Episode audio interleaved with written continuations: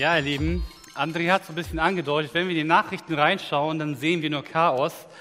Aber wenn ich in meiner Vergangenheit hineinschaue, als ich Kind war, ähm, gab es auch einen Moment, der absolutes Chaos verursachte. Nein, es war nicht mein Zimmer, es war immer picobello aufgeräumt. Nein, das war es nicht. Aber ähm, wer von euch kann mit dem Wort Chaos etwas verbinden, wenn ich sage Bandsalat? Wer kennt Bandsalat? Ja, Wahnsinn, ich sehe hier mehr Hände oben als im ersten Gottesdienst. Ich habe es nicht erwartet. Bin mal gespannt, wie es heute im dritten Gottesdienst aussieht. Bandsalat, wer nicht weiß, ähm, ich gebe euch mal einen Tipp. Habt ihr eine Idee, was Bandsalat ist? Ja, jetzt mittlerweile klingelt es bei einigen. Also Bandsalat sieht ungefähr so aus. Das ist Bandsalat. Also wenn du deine Musik oder ähm, deine fünf Freunde gehört hast, als ich als Kind oder so, und wenn du dann ein komisches Geräusch gehört hast, dann musst du dich beeilen. Sonst ist die Kassette hinüber, du musst sie aufschneiden mit Tesaretten. Ne, wer kennt das noch? Ja, also ich sehe einige lachende Gesichter. Ihr kennt das sehr gut. Das ist Bandsalat, Chaos. Ich muss das Ding jetzt so schnell wie möglich retten. Also, das Ding ist richtig uralt. Das ist von 1990. Ich habe es heute aus dem Kassettendeck äh, geholt, nicht weil ich es immer höre, aber ich habe im Keller noch ein Kassettendeck und da war das drin. Und ähm, das ist uralt. Bevor du Spotify hattest, ich mach mal kurz die Geschichte, bevor du Spotify hattest, hattest du einen MP3-Player oder einen USB-Stick mit MP3-Player-Funktion. Danach hattest du einen Discman, wenn du Glück hattest, oder einen CD-Spieler und der relativ groß war. Und davor gab es einen Walkman oder irgendwelche Plagiate davon, ähm, wo du Kassetten reintun kannst. Aber was hat der Stift damit zu tun? Die meisten wissen es. Man kann jetzt hier reinstecken und man kann jetzt hier drehen und plötzlich ist das Chaos beseitigt ne? und die Kassette hat schon gelitten heute Morgen, die, hat, die ist immer noch kaputt. Ähm, aber das Chaos ist beseitigt und ich kann meine Musik wieder genießen. Das sind ungefähr 30 Jahre, 35 Jahre zurück. Wenn wir unseren Glauben betrachten, wenn wir einen Masterplan betrachten, der in der Bibel ist, die Bibel ist so dick, sage ich mal, und das ist dünnes Papier, dann müssen wir weiter zurück in die Geschichte hinein. Gott schreibt mit den Menschen Geschichte. Diese Gemeinde hat eine Geschichte, sie hat eine russlandsdeutsche äh, Prägung. Und diese Prägung kommt von der UdSSR. Und sie geht weiter zurück bis zur Täuferbewegung. Sie geht weiter zurück bis zur Reformation von Martin Luther. Und sie geht weiter zurück zu den Kirchenvätern. Und sie geht irgendwann weiter zurück. Dann sehen wir schon im Neuen Testament. Da sehen wir einen Johannes, da sehen wir einen Lukas, einen Matthäus. Aber da hört es nicht auf. Es geht noch weiter zurück. Und wir sehen die alttestamentlichen Personen wie Jesaja, Daniel, David. Wir sehen Abraham, Noah. Aber das ist immer noch nicht der Anfang. Im ersten Kapitel und im zweiten Kapitel und im dritten Kapitel werden wir uns heute unterhalten. Das sind viele Jahrtausende zurück, bis wir zu der Geschichte kommen, wo der Masterplan Gottes beginnt. Und wenn ich das, die Bibel beim ersten Kapitel und zweiten Kapitel so aufschlage, so lese, dann entdecke ich etwas. Ich entdecke dort Harmonie. Ich entdecke dort ähm, Schönheit, absolute Schönheit. Ich entdecke Familie in Perfektion. Und das hat einen Grund, dass nämlich auf dieser Erde ein Frieden herrscht. Wir definieren im Deutschen Frieden sehr oft so, dass Frieden Abwesenheit von Krieg ist. Aber das ist nicht der hebräische Begriff, auch, aber nicht nur der hebräische Begriff Shalom, der den Frieden ausdrückt. Sondern dieser Frieden, der, man könnte zum Beispiel ein Mauerwerk bezeichnen, das Stein für Stein aufgebaut ist. Und der letzte Stein kommt drauf und es ist perfekt. Dann ist diese Mauer Shalom. Und nimmst du einen Stein raus, dann ist die Mauer nicht mehr Shalom. Also es bedeutet, dass du in einem Zustand lebst, wo absolutes Wohlergehen ist, wo Sicherheit herrscht, wo Ordnung herrscht, etwas ganzheitliches. Also kein kaputtes Kassettendeck oder so. Absolut Shalom. Und wir schauen mal zurück und Gott sagt, ich schreibe Geschichte mit euch. Ich möchte mit euch Menschen eine Geschichte schreiben. Und wie startet er? Lass uns mal reinschauen. Am Anfang schuf Gott Himmel und Erde. Gott offenbart sich dir und mir. Gott offenbart sich den Menschen und sagt, hey, ich bin nicht einfach nur irgendwie existent, sondern ich zeige mich euch. Gott macht, ich bin der Autor dieser Geschichte. Wenn wir über Masterplan reden, sagt Gott, ich bin der Autor dieses Masterplan. Ich habe ihn designt. Ich habe ihn kreiert. Ich bin der, der alles geschaffen hat. Und dann, dann guckst du weiter im, am Ende der Bibel, im letzten Kapitel in der Bibel, in der Offenbarung, und dann siehst du, wo Gott auch eine Welt beschreibt, die genauso schön ist, wie am Anfang, als Gott alles geschaffen hat. Paradiesische Zustände, wo genau Shalom. Und dazwischen sind über 1100 Kapitel, die nämlich den Masterplan Gottes beschreiben, wo Gott sagt, hey, ich bin es, der diesen Plan schreibt. Ich schreibe, ich schreibe ihn auch über das Neue Testament hinaus. Heute hier in Siegburg bin ich da. Ich offenbare mich euch. Ja, und er ist so, so krass, wortwörtlich offenbart er sich in Textform. Ja, wir haben es digital, aber manche haben es auch vielleicht noch auf Papier. Er offenbart sich und er bleibt derselbe Gott wie damals am Anfang. Es ist der gleiche Gott, den wir heute in der Bibel lesen, ist der gleiche Gott damals bei Adam und Eva. Es ist der gleiche Gott bei den Kirchenvätern und es ist der gleiche Gott bei Martin Luther. Und es ist der gleiche Gott heute in der evangelischen Freikirche Siegburg. Und Gott sagt, ich habe die Kontrolle. Und das passt nicht unbedingt in unser heutigen gesellschaftlichen Leben, denn es ist eine Individualgesellschaft und wir gehen eigentlich immer so davon aus, dass ich bestimme, ich habe alles unter Kontrolle. Ich bestimme, wie mein Leben aussehen muss, welchen Job ich wähle, ich bestimme, was ich mache und niemand anders. Ja, und zum Teil kannst du das. Du kannst zum Starbucks gehen oder wo auch immer und kannst dir einen Kaffee, Latte bestellen ohne Milch. Du kannst dir auch Kaffee mit Brombeergeschmack und Vanillegeschmack bestellen. Und ich habe letztens gesehen, man kann sogar Kaffee mit Baconstückchen bekommen. Absolut individuell. Jeder darf sich selber seinen Kaffee zusammenstellen, wie er möchte. Aber wenn wir unser Leben betrachten, manchmal ist es so, dass wir feststellen, ich habe nicht alles unter Kontrolle. Wenn du am Dienstag zufällig da warst bei diesem Zeugnisabend, hat nichts mit Zeugnisse zu tun, wo Menschen ihre Geschichte geschrieben, mit Gott erzählt haben, dann hast du festgestellt, hey, die hatten nicht immer alles unter Kontrolle. Da passiert in ihrem Leben, denkst du, das, das, das möchte eigentlich niemand. Aber sie vertrauen Gott. Gott will eine Partnerschaft. Er will eine Partnerschaft mit dir.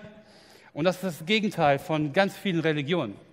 Die beschreiben, du musst etwas tun und Gott macht etwas oder Gott macht etwas und du sagst Danke und das war's. Nein, Gott will eine Partnerschaft mit dir. Er will keine Checkliste, er will eine Partnerschaft, er will eine Beziehung mit dir. Und deswegen offenbart er sich. Deswegen reden wir in dieser Themenreihe über die Bündnisse, wo wir Gott vielleicht neu kennenlernen, wie Gott ist und wie er war. Und lass uns mal ganz am Anfang die erste Geschichte kurz betrachten. Ich beginne mit euch. Am Anfang schuf Gott Himmel und Erde. Die Erde war noch leer und öde, dunkel bedeckte sie und wogendes Wasser. Und über den Fluten schwebte Gottes Geist. Da sprach Gott, Licht entstehe, und das Licht strahlte auf. Und Gott sah das Licht an. Es war gut. Dann trennte Gott das Licht von der Dunkelheit und nannte das Licht Tag, die Dunkelheit Nacht. Es wurde Abend und wieder Morgen, der erste Tag. Gott hat die ganze Welt nach diesem Prinzip geschaffen. Das, die ganze Galaxie, das Universum hat er nach diesem Prinzip geschaffen. Und ich werde jetzt nicht alles vorlesen, weil wir dafür leider nicht die Zeit haben. Er hat aber Wasser und Meer, also die Meere und das trockene Land geschaffen, Vegetation, alles, was du dir vorstellen kannst, was auf diesem Planeten ist, hat Gott nach diesem Prinzip geschaffen. Und dann kommt er zu einem, wo er diesem Prinzip ein bisschen abweicht. Da sprach Gott, nun wollen wir Menschen machen, ein Abbild von uns, das uns ähnlich ist. Ihr merkt an das Wort uns, dass hier der dreieinige Gott, Vater, Sohn Heiliger Geist spricht. Lasset uns Menschen machen, die anders sind als der Rest der Schöpfung, die besonders sind, wo ein, die haben ein ganz individuelles Merkmal, nämlich die sind uns ähnlich. Gott macht Menschen nach seinem Abbild. Er legt etwas von sich selbst in uns hinein. Oder er hat es schon. Ich möchte, dass diese Menschen mich repräsentieren auf dieser Erde. Und Gott verwendet dafür, für das Abbild von uns, ähm, ein Wort und auch für ähnlich, da habe ich die PowerPoint nicht korrigiert, ähm, verwendet für diese beiden Worte, verwendet folgende Worte im Ursprung. Also Abbild Zelem oder T-S-E-L-M geschrieben oder Zelem. Es ist wie ein Standbild, wie ein Relief, wie eine Statue. Es deutet auf etwas hin. Na, also wenn Gott, ähm, wenn, wenn du Menschen anschaust, dann deutet es auf Gott hin. Ein, ein Abbild, ein, ein Schein. Und dann Ähnlichkeit, Demut hat nicht mit, nichts mit Demut zu tun. Ähm, das ist die Repräsentation, dass Gott sagt, hey, ähm, du bist auf dieser Erde mein Repräsentant. Und wenn du mich repräsentierst, dann brauchst du einen Körper von Fleisch und Blut. Sonst kannst du den Elefanten nicht erzählen, dass du ein Abbild bist. Oder den anderen Menschen. Du bist ein Abbild mit Fleisch und Blut, mit deinem Geist, mit, deiner, ähm, mit deinen Möglichkeiten repräsentierst du mich. Du zeigst meine Eigenschaften hier auf dieser Welt. Und Gott sagte an jedem Tag, dass es gut gemacht wurde, dass er gut ist und sagt, hey, du sollst Verwalter sein über die Tiere. Du sollst sie hegen, du sollst sie pflegen, du sollst entwickeln, du sollst die Welt kultivieren. Ja, Menschen haben eine Verantwortung von Gott bekommen. Und ein paar Verse weiter in Kapitel 2 zoomt der, der, der Mose in diese Geschichte, in diesen Kreationsprozess des Menschen hinein und zeigt nicht das große Ganze, sondern ganz konkret, wie der Mensch geschaffen wird. Vers 7, dann nahm Gott der Herr Staub von der Erde, formte daraus den Menschen und blies ihm den Lebensatem in die Nase. So wurde der Mensch ein lebendes Wesen. Ganz interessant, Gott macht sich hier viel mehr Mühe als bei jeder anderen Schöpfung. Beim Menschen macht er sich richtig Mühe. Er macht sich förmlich die Hände dreckig. Ja, bildlich gesprochen. Und er legt Hand an und, und bläst Lebensatem in den Menschen hinein. Und Gott lässt es nicht dabei bestehen. Er setzt den Menschen nicht irgendwo in Deutschland ab, wo es aktuell ziemlich kalt ist und ohne Kleidung hätte er ein Problem, sondern Gott kreiert einen Garten mit wunderschönen Vegetationen, mit ganz vielen Bäumen und in der Mitte einen ganz besonderen Baum und setzt den Menschen genau in diesen Garten. Gott, der Herr, brachte also den Menschen in den Garten Eden. Und hier kommt wieder die Verantwortung. Er übertrug ihm die Aufgabe, den Garten zu pflegen und zu schützen. Und wenn wir das ausweiten, bedeutet das, dass wir erfinden, dass wir Kassetten erfinden, dass wir malen, dass wir töpfern, dass wir Höhlenmalerei heute entdecken können, dass wir ein Gefühl für Formen haben, dass wir entwerfen und lernen, dass wir erforschen. Der Mensch darf nicht nur an seiner Schönheit teilhaben an der, an der Schöpfung, sondern er darf wirklich mitschaffen. Er darf wissbegierig sein, Naturwissenschaft betreiben, Liebe fürs Detail haben. Und das erklärt sich bei mir auch, warum manche Menschen richtig gerne lesen. Die kannst du ein Fachbuch geben und die verschlingen das und sind glücklich dabei. Und dann kannst du andere Menschen das geben, die würden abhauen, aber die, die gehen auf, wenn die irgendeinen Hammer und, ein, und eine Säge in die Hand bekommen, die Handwerker. Und dann gibt es Menschen, die haben Gefühl und Leidenschaft für irgendwelche speziellen Formen und Bilder, für Kunst. Ihr merkt schon, wie ich das beschreibe. Ich bin da nicht so äh, fähig drin. Ich habe die, diese Möglichkeit nicht. Ich kann da nichts entdecken. Aber Menschen gehen da auf. Und dann gibt es andere, die können in Zahlen Ordnung hineinbringen. Die können mit Zahlen jonglieren. Und es gibt auch natürlich die perfekten Gärtner. Und dann kommt ein Vers in dieser, in dieser ganzen Geschichte, die ich total liebe, die das noch ein bisschen unterstreicht. Ist tatsächlich einer meiner Lieblingsverse. So formte Gott aus Erde die Tiere des Feldes und die Vögel. Und dann brachte er sie zu den Menschen, um zu sehen, wie er jedes Einzelne nennen würde, denn so sollten sie heißen. Gott, der kreative Gott, nimmt sich aus der, aus der, aus der kreativen Phase so ein bisschen raus und sagt, hey, mach du mal. Und ich stelle mir das vor, so wie Eltern, weil Eltern, die kleine Kinder haben. Kennt ihr das? Die, die, die Eltern, die kleine Kinder haben und wenn die Kinder miteinander spielen und sich nicht zoffen, das ist ein Glücksmoment. Und Eltern sitzen nur da und sitzen auf dem Sofa und grinsen und sind einfach nur begeistert, Entschuldigung, sind einfach nur begeistert, wie die Kinder spielen, wie die mit Lego etwas bauen oder sonstigen Plastiksteinen. Gott sitzt einfach nur da und genießt es, wie der Mensch sagt, das ist ein Elefant und das ist ein Esel und das ist ein Stechviech, also Mücke Gott ist einfach begeistert, wie der Mensch kreativ wird. Gott lässt den Menschen dazu beitragen, dass nicht Tiere einfach Tiere heißen, sondern da wird Ordnung geschaffen. Eigentlich ist dieser Shalom ja ein Teil davon. Oder Ordnung ist ein Teil von Shalom, so rum. Gott, beim ganzen Schöpfungsprozess Prozess geht es darum, dass Ordnung ist, Ordnung in der Beziehung, dass ein wirklicher Friede da ist in den Beziehungen zu den Menschen, zu Gott und in der ganzen äh, Natur. Und das Gegenteil von Ordnung ist Chaos. So ähnlich, wenn der Kassettenspieler die Kassette frisst, also das Band frisst. Das ist Chaos. Und wir entdecken das, wenn wir zum Beispiel zu viel Koffein ähm, konsumieren, dann haben wir vielleicht, wenn wir kein Koffein haben, haben wir Kopfschmerzen. Oder wenn wir zu viel, zu sehr viel Koffein haben, dann zittern unsere Hände. Ähm, oder wir haben zu viel Alkohol, gut, dann ihr, wissen die meisten, was dann passiert. Dann kommt echt, echt, echt ganz viel Chaos raus. Oder zu viel Schlaf. Oder zu viel Arbeit. Und so gibt es unterschiedliche Dinge, die in Chaos münden, wenn sie nicht eine Struktur in Ordnung gelebt werden. Und Gott hat nun eine Perfektion geschaffen. Shalom ist da. Es ist perfekt. Diese Mauer, das Mauerwerk, jeder Stein, jedes einzelne äh, ähm, Korn sitzt an den richtigen, perfekten Ort. Das trifft auf jeden einzelnen Geschöpf zu.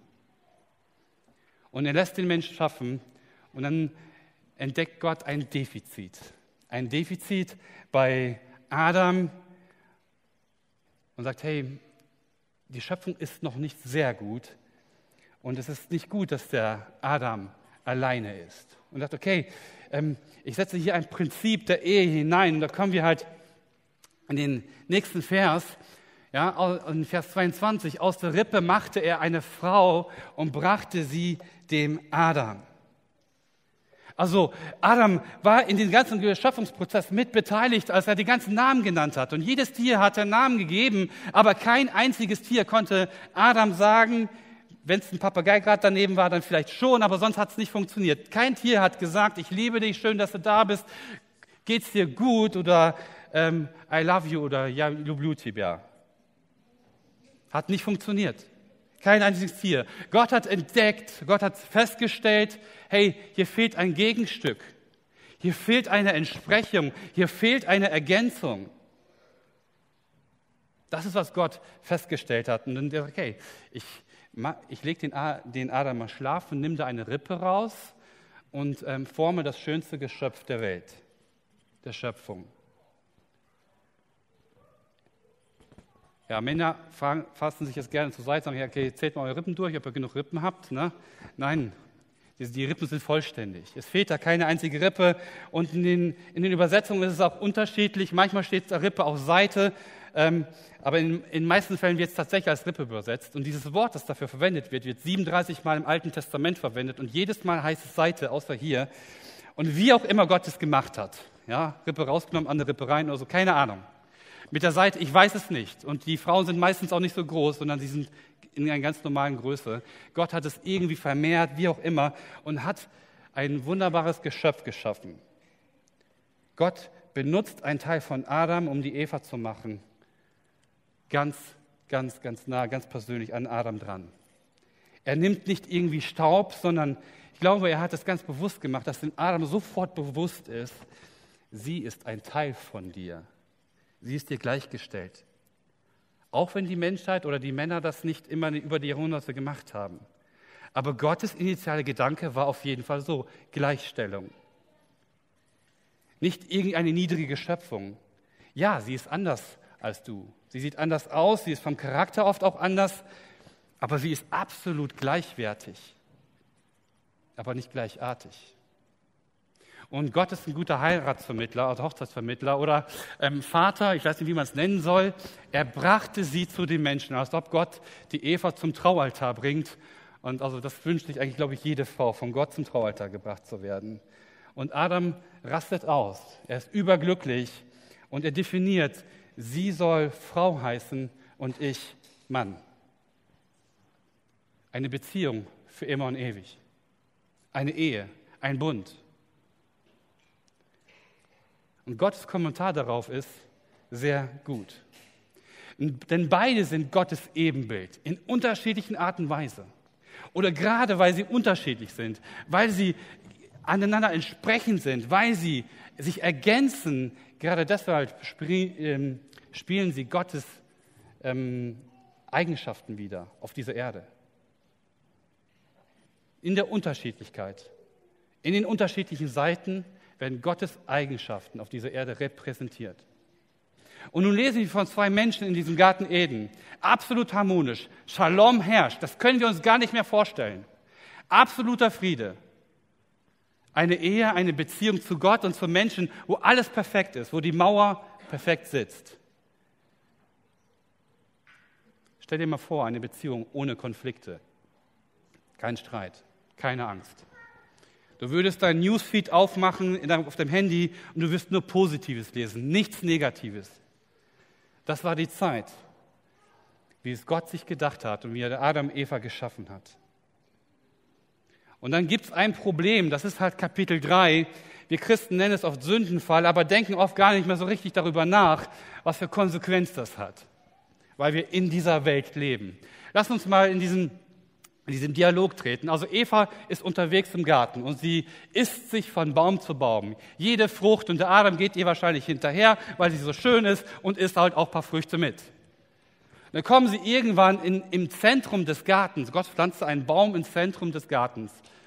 Und vielleicht da kommt eine Schlange, Satan in Gestalt einer Schlange und spricht die Eva an. Hat Gott wirklich gesagt, ihr dürft die Früchte von den Bäumen im Garten nicht essen? Nee, äh, natürlich dürfen wir essen, sagte Eva.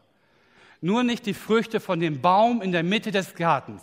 Gott hat gesagt, esst nicht davon, berührt sie nicht, sonst müsst ihr sterben. Nein, nein, ihr werdet bestimmt nicht sterben.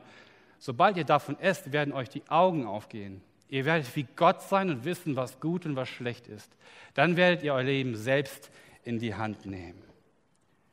Und jetzt mal ehrlich, wie viele Leute von euch haben gesagt, jetzt schon, echt jetzt? Ist das jetzt wirklich passiert? Gott gibt der, den Menschen eine einzige, eine einzige Regel, die heißt, esst nicht davon, berührt sie nicht, sonst müsst ihr sterben in der Mitte des Baumes. Und genau das haben sie getan. Was war der Reiz? Die Schlange definiert den Reiz beim Menschen und sagt, ihr, ihr werdet wie Gott sein. Welche Aussichten, welche Perspektive für die Menschen. Ich als Geschöpf werde plötzlich zum Schöpfer. Ich werde wie Gott sein. Eine echt gute List. Und die Menschen aßen von dieser Frucht, die mitten des Gartens war. Und das Vertrauen wurde gebrochen. Und morgens vielleicht noch mit Gott entspannt durch den Garten gegangen. Am Abend, was passiert? Sie schämten sich und machten sich aus Blätter eine Schürze oder ein, eine Decke, eine Kleidung, die wahrscheinlich mehr schlecht als recht ist, denn so viel Erfahrung beim Nähen hatten sie wahrscheinlich nicht, weil brauchten sie ja nicht. Und dann kommt Gott in diesen Garten und dann lesen wir Folgendes. Adam, wo bist du? Und dann sagte Adam, ich hörte dich kommen, bekam Angst, weil ich nackt bin und da habe ich mich versteckt. Plötzlich, von morgen bis abends, irgendwann dann, haben sie Scham entwickelt, Angst entwickelt. Sünde wurde geschmeckt. Schuld liegt auf, in ihrem Herzen und auf deren Schultern. Morgens super entspannt gewesen und plötzlich nicht mehr. Beziehungen zu Gott sind plötzlich nicht mehr so, wie sie waren. Adam und Eva wussten ganz genau, was Gott eigentlich ihnen gesagt hatte. Mal zurückspulen. Esst nicht davon, berührt sie nicht, sonst müsst ihr sterben. Und wenn ihr mir vertraut, wenn ihr vertraut, so wie es ist, so wie wir gerade in dieser Schöpfungszeit sind, wenn ihr mir so vertraut, dann wird alles perfekt so weitergehen. Aber ihr habt auch die Autorität, euch zu entscheiden. Ihr habt die Autorität, euch zu entscheiden. Deswegen gibt es einen Baum, Deswegen gibt es eine Regel, wo ihr nicht verstoßen dürft. Sonst müsst ihr diesen Garten quasi verlassen. Es gibt diese Regel, denn, dann konnte Adam und Eva konnten sich entscheiden für Gott. Ich vertraue so, wie es ist. Oder es könnte vielleicht sein, dass Gott doch nicht recht hat und ich esse von dieser Frucht. Gott hat den Menschen eine Entscheidungsmöglichkeit gegeben. Er stellt ihm vor eine Wahl. Und so hat der Mensch die Autorität genutzt und hat selber entschieden, was gut und böse ist. Und wir sehen das in den Nachrichten, was die Konsequenz dessen ist. Gott gibt in, in der Beziehung zum Menschen immer eine Voraussetzung. Also ich wüsste äh, kein, keine einzige Stelle, wo es nicht so ist. Gott gibt den Menschen eine Voraussetzung. Bei der Schöpfung beginnt es. Ja, manche sagen dazu bunt. Gott sagt, hey, ihr sollt nicht essen. Das ist die Voraussetzung, um in den Garten zu bleiben. Später hat Andi ja schon angekündigt, gibt es Bündnisse, wo Gott mit den Menschen quasi einen Bund abschließt. Das sind Offenbarungsschritte, wie Gott sagt, so bin ich. Und ich möchte euch von Herzen kennenlernen. Äh, ich möchte, dass ihr mich von Herzen kennenlernt. Die erste Abmachung ist, esse nicht. Der Mensch hat es getan und die ganze Schöpfung wurde in die Katastrophe gestürzt. Und das spitzt sich in Vers 14 bis 15 etwas zu, als Gott zur Schlange spricht. Äh, und da sagt er folgendes: Und ich will Feindschaft setzen zwischen dir und der Frau, zwischen deinen Samen und ihren Samen. Er wird dir den Kopf zertreten und du wirst in die Ferse stechen. Das ist ein ganz zentraler ähm, Vers in der Bibel, denn dieser Vers begründet, dass ein Erlöser kommen wird. Komplett durch das Alte Testament bis ins Neue Testament hinein wird hiermit begründet, hey, Gott sagt, ich bleibe euch treu. Es wird jemand kommen, ein Nachkomme von Adam und Eva wird kommen und wird diese Schlange, wird diesen Satan zertreten, den Kopf zermalmen, heißt es in einer anderen Übersetzung. Und ein paar Verse weiter, in Vers 17, 19, sehen wir dann, wie Gott Adam dann eine Nachricht überbringt und sagt, hey, Adam, durch das, was ihr getan habt, ist die Erde, ist, ist dieses Shalom zerstört und sie wird nicht einfach nur, einfach, ähm, wenn du was pflanzt, wird es einfach nur sehen. Nein, es kommen auch Kräuter, es kommt auch äh, Unkraut. Die Arbeit wird richtig hart, wenn du gute Ernte haben willst. Du musst richtig hart arbeiten. Und Eva, weißt du was? Ähm, die Geburt deiner Kinder wird richtig schmerzhaft werden. Es wird kein Spaß mehr sein. Der Shalom ist vorbei. Es wurde ein Teil entfernt. Es ist Sünde oder es, es kam etwas dazu, wie es nicht perfekt sein sollte. Sünde kam in das Leben der Menschen. Und dann in Vers 23, Vers 24 vertreibt Gott die Menschen aus dem Garten Eden, wo sie im Angesicht und Angesicht mit Gott leben konnten wo sie Beziehung in Shalom leben konnten. Und wenige Generationen, nein, nicht wenige, eine Generation später passierte schon der erste Mord. Und ich glaube, wenn wir heute die Nachrichten reinschauen, dann wissen wir, was das alles verursacht hatte. Dass keine Harmonie mehr herrscht, dass Frieden eigentlich nicht existent ist im Herzen der Menschen. Es kostet nämlich jetzt Kraft und Anstrengung, überhaupt Frieden zu leben oder es ist einfach notwendig, überhaupt das Überleben zu sichern. Denn die Folgen des Sündenfalls sind heute noch spürbar und werden es auch sein. Adam und Eva sind immer noch Repräsentanten Gottes. Das hat Gott denen nicht weggenommen. Sie sind immer noch dafür verantwortlich für die Schöpfung. Sie sind immer noch verantwortlich für das, was hier in dieser Welt passiert. Und so kommt es, dass Menschen sehr viele coole Dinge erfinden. Richtig schöne Dinge, geniale Dinge. Für die Natur, für alles möglich, richtig geniale Dinge. Aber auch zum Beispiel hässliche Dinge. Sowas wie Waffen, womit man andere Menschen töten kann. Und es wird nicht nur Menschen, sondern auch die ganze Natur wird zerstört. Und Gott hat das im Blick und er sagt dann halt, ähm, als der Mensch quasi aus dem Garten vertrieben wurde, sie hatten ja nur diese Blattschürze und irgendwann vertrocknen Blätter und das sieht dann nicht mehr so schön aus und das ist kein wirklicher Schutz. Und Gott tut Folgendes, er tötet ein unschuldiges Tier und gibt dieses Fell Adam und Eva, damit sie eine Kleidung haben. Das ist ein, ein Blick darauf, was passieren wird, was am Kreuz passieren wird. Um Sünde um Sünde wirklich zu begleichen, muss Blut fließen. Unschuldiges Blut. Wir wissen es heute, dass Jesus Christus am Kreuz gestorben ist. Absolut unschuldig. Jesus ähm, machte sich auf den Weg, um uns zu retten. Hier sehen wir Gott, der auf einer Seite sehr gerecht ist und authentisch ist und das, was er sagt, auch umsetzt. Und das macht er auch heute. Er hat die Kontrolle. Aber zu anderem ist er nicht nur gerecht und vertreibt die aus dem Garten, sondern er ist auch der Erlöser und der Retter. Sogar für die Menschen, die im Sündenfall ja wirklich massiv gestürzt sind und die ganze Schöpfung runtergerissen haben. Gott hat einen Masterplan. Und dieser Masterplan steht zu 100 Prozent fest und da wird nicht gerüttelt. Und Gott hat einen Masterplan, um diesen Shalom wiederherzustellen. Ja, wir sind in einer Welt, die absolut kaputt ist. Und sagt, hey, ich habe so viel schon getan. Und ich tue das Beste für euch. Ich sterbe für euch, damit dieser Shalom, damit diese Beziehung zwischen Gott und Mensch in der Vertikalen wiederhergestellt ist. Es gibt plötzlich keinen Grund mehr, sich zu verstecken. Ich muss mich nicht mehr vor Gott verstecken, weil Gott sagt, hey, ähm, die Sünde ist beglichen. Und wenn du dieses Mal geschmeckt hast, wenn du Christ bist, wenn du Nachfolger Gottes bist, dann bist du aufgefordert, nicht nur in der, in der Vertikalen zu leben, sondern auch in der Horizontale. Dass du diesen Frieden, diesen Shalom Menschen bringst. Und deswegen kann Jesus wirklich uns auffordern, Menschen zu lieben, die eigentlich unsere Feinde sind. Total interessant. Eigentlich passt das gar nicht. Und ja, manchmal ist es eine riesengroße Herausforderung.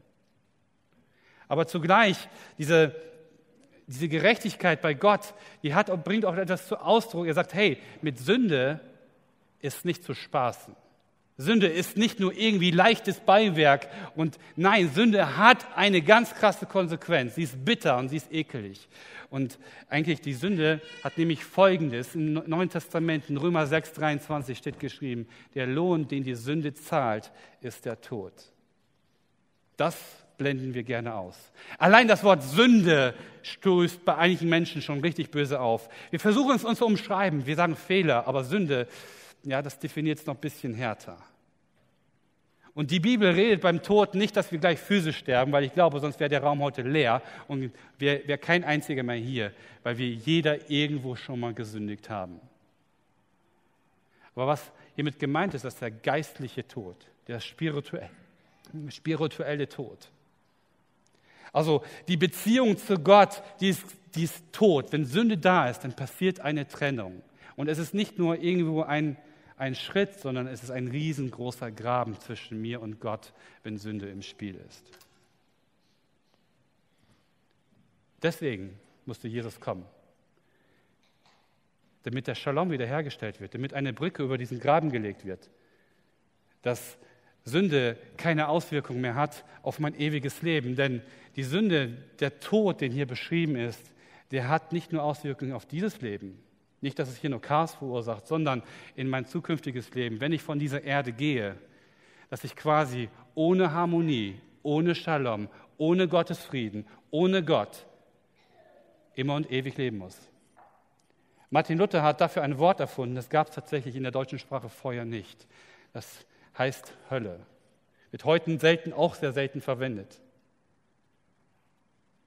Das ist ein Ort, wo kein Frieden ist wo Shalom nicht da ist, wo keine Harmonie ist, wo nur Rebellion gelebt wird. Und das Leben, in das wir leben, ist halt sehr komplex. Es ist ein Geflecht von verschiedenen Beziehungen, von Aktionen und Nichtaktionen, von Leben oder Leben passiert. Und es kann sein, dass ein Ding in deinem Leben vielleicht nicht in Ordnung ist und dann ist dieser Frieden schon zerbrochen. Und Gott sagt, hey, ich habe mich auf den Weg gemacht, um diesen Frieden wiederherzustellen. Jesus Christus ist für dich gestorben. Und er ruft uns auf, Frieden zu schaffen. Und ich möchte euch mit einer Frage, mit einer Vision quasi ein bisschen entlassen. Was würde in Siegburg und Umgebung passieren, wenn jeder von uns Gott mehr vertrauen würde als Adam und Eva? Oder Moment, lasst mich das anders definieren. Was würde passieren, wenn du Gott mehr vertrauen würdest als Adam und Eva im Garten Eden? Was würde mit deiner Beziehung passieren? Was würde in dieser Gemeinde passieren? Wie würden Hauskreise aussehen? Würden die aus allen Nähten platzen? Wahrscheinlich schon. Würden wir genug Hauskreisleiter haben? Wahrscheinlich schon. Wie würden unsere Mitgliederversammlungen aussehen? Müssten wir auch vielleicht zwei Mitgliederversammlungen veranstalten, damit wir alle Leute hier versammeln können? Wie würden wir Feste feiern, wenn wir Gott mehr vertrauen würden, wenn wir Gott 100% vertrauen würden? Wie würden deine Beziehungen aussehen in der Familie, in deiner Nachbarschaft, in deinem Verein, auf Arbeit oder ganz persönlich jetzt vielleicht mit deinem Bruder und mit deiner Schwester? Vielleicht kann es sein, dass in uns ein neues Feuer entzündet werden muss, so wie ein Holzscheitel, das nur glüht. Und da kommt Sauerstoff hinein und plötzlich brennt es wieder.